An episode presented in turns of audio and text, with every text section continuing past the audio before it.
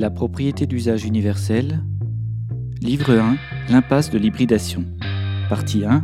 Mythes et préjugés. La diffusion idéologique.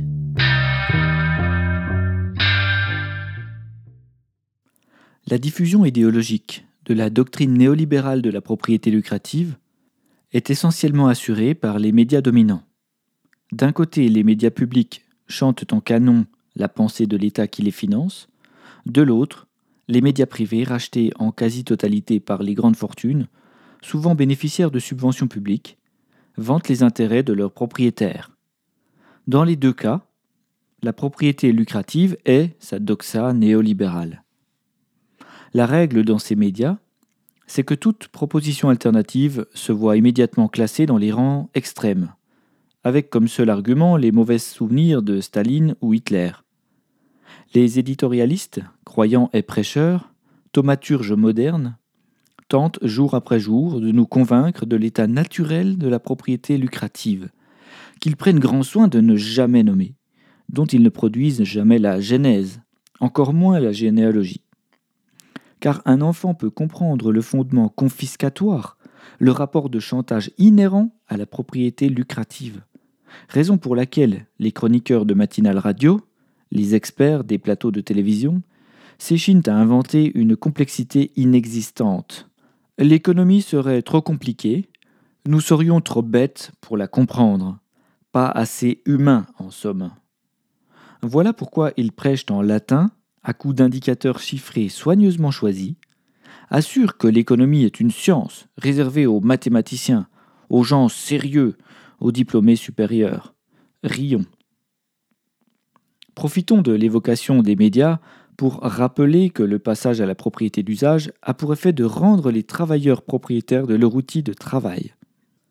Ainsi, elle remercie automatiquement et avec politesse les quelques manias qui règnent en seigneurs féodaux sur les médias pour redistribuer le pouvoir et l'argent aux producteurs de l'information, les journalistes, les techniciens, les rédacteurs, les éditorialistes, etc. Ce détail pourrait sembler anecdotique, mais il relève en réalité de la liberté d'une civilisation qui, au lieu d'écouter l'expression en fugue, en variation, en canon des voix concordantes des propriétaires lucratifs dominants et de l'État, diffuse le pouvoir médiatique à destination de collectifs devenus d'un coup indépendants et autonomes. Pour la presse et ses destinataires, devenir propriétaire d'usage représente un Independence Day, mais nous pourrions en dire autant des réseaux sociaux dont le modèle économique serait revisité en profondeur. Les conséquences de cette transformation des rapports sociaux de propriété sont la libération de la parole et la possibilité pour toutes les voix de s'exprimer. Mais revenons à notre sensation de duperie. L'économie, comme tout rapport social, peut être comprise de tous, y compris de manière implicite. Les non-diplômés peuvent être plus sensés que les experts. L'assiette vide, les coupures d'eau et d'électricité, les hivers sans chauffage, constituent des écoles empiriques très formatrices qui se passent de la théorie générale pour constater que nous avons un problème de répartition avec l'économie lucrative. Les locataires terminaux sentent bien que la valeur de leur travail s'évapore quelque part. Ils sont simplement privés de vocabulaire pour l'exprimer. Exprimer le vol dont ils sont victimes. Aujourd'hui, qui bariolerait sur une banderole le slogan Abolition de la propriété lucrative Ou Abolition des lois de succession Ou Non au surtravail Ou encore Non à l'impôt progressif Ou Fin des rentes féodales Pourtant, les locataires de la propriété lucrative comprennent parfaitement qu'ils travaillent sans récupérer l'intégralité du fruit de leur effort. Ils ne sont pas dupes. Les plus mal nés comprennent bien l'injustice de l'héritage patrimonial et financier. Pas besoin d'un prix Nobel pour expliquer à ses enfants qu'il semble étrange que dans un pays comme la France, qui produit autant de richesses, qui travaille dur, qui consomme des quantités astronomiques d'énergie, on puisse trouver 9 327 000 pauvres. Il doit bien y avoir une fuite de richesses quelque part. et cette fuite, nous l'avons vu, c'est la rente. La principale force de la propriété lucrative vient de la généralisation d'un rapport de chantage aussi vieux qu'incroyable, le salariat, qui propose le choix entre deux alternatives, l'enrôlement ou la fin, la rente ou s'inscrire au chômage, la bourse ou la vie. Le frigo vide aidant grandement à choisir, on comprend que les propriétaires lucratifs ont théoriquement un pouvoir vital sur leur sujet. Si le nécessiteux survit, nous avons vu que c'était grâce à l'assistance publique. Encore une fois, il semble contre-intuitif pour un homme de gauche de vouloir supprimer les lois sur les pauvres. Cette proposition va contre les arguments martelés par les syndicats et plus globalement par ce qu'on nomme la gauche. Pourtant, ces lois compensatoires sont la conséquence d'un défaut originel de la propriété lucrative, à savoir qu'elle verse moins de salaire que la valeur du travail fourni par le salarié. Apaiser les symptômes ne guérit pas une maladie. Malgré ce hold-up permanent, le néolibéralisme voudrait ajouter une couche d'amour à ce rapport de force unidirectionnel. Il voudrait un monde merveilleux de licornes, des stickers arc-en-ciel, du pixel art en post-it, des câlins avec son patron qu'on appellera par son prénom. La vraie vie au travail, l'épanouissement total au service de la propriété lucrative, par-delà les États. Trop fun.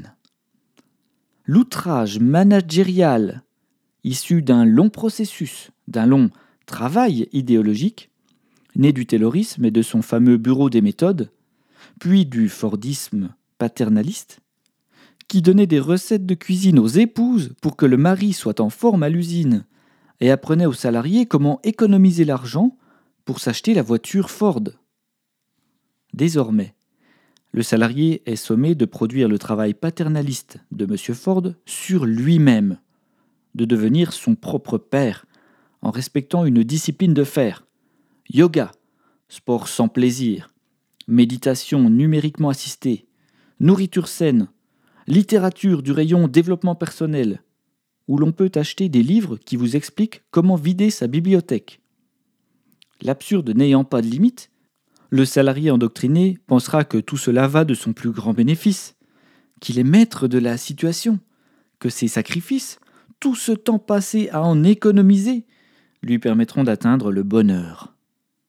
L'histoire du management néolibéral est en réalité l'histoire de la servitude volontaire, le retour judéo-chrétien de la vie sacrificielle, de la vieille idée du mal nécessaire.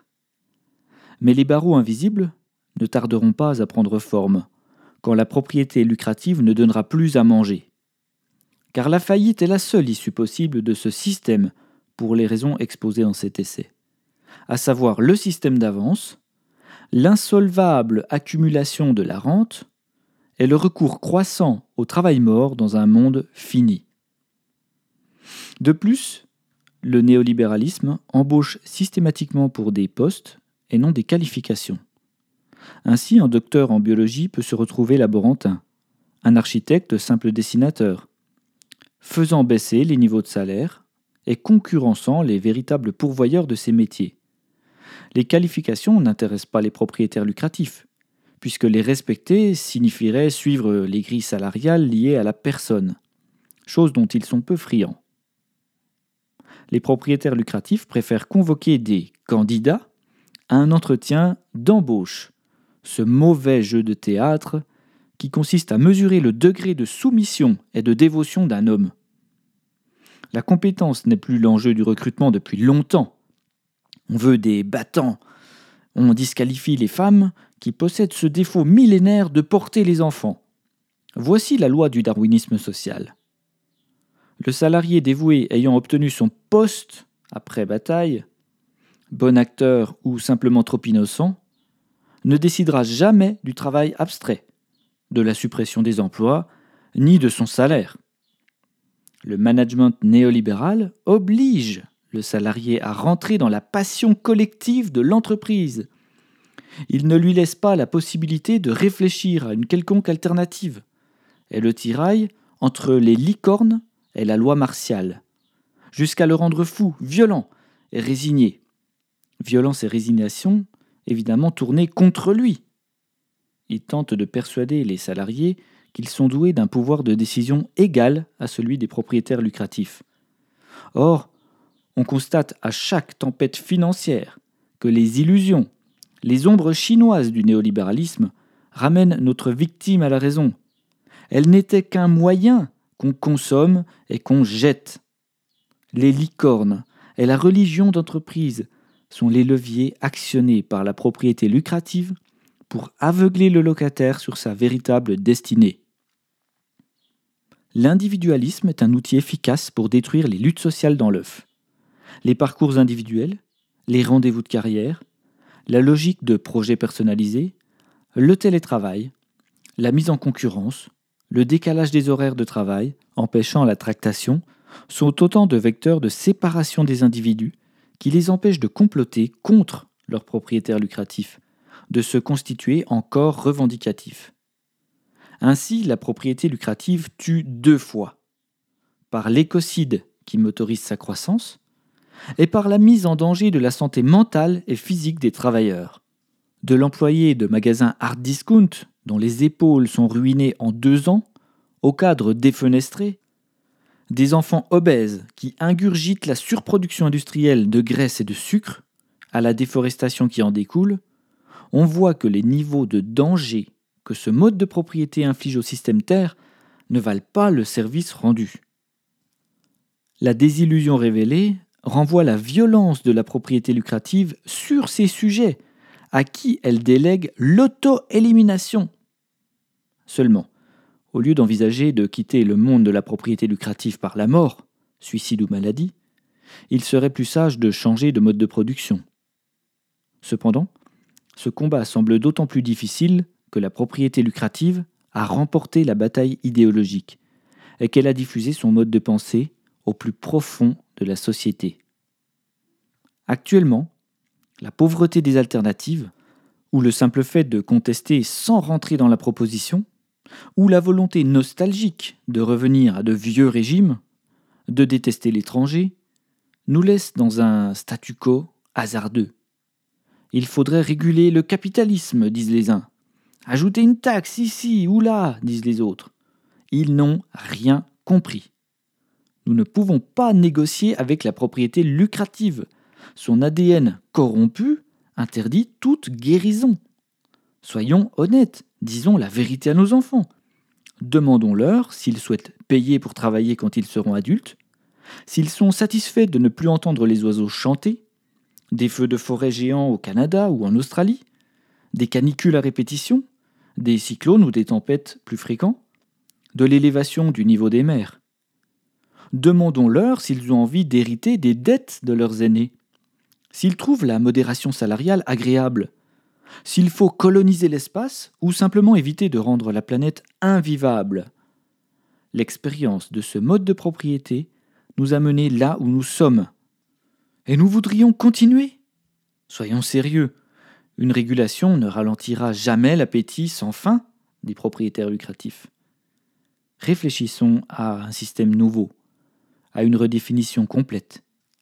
Partons d'une feuille blanche pour réécrire les règles sociales dont nous rêvons pour inventer un système qui soit bénéficiaire à la majorité, qui permette de préserver les ressources, d'aggrader la terre et de préserver ce qui reste de la biodiversité.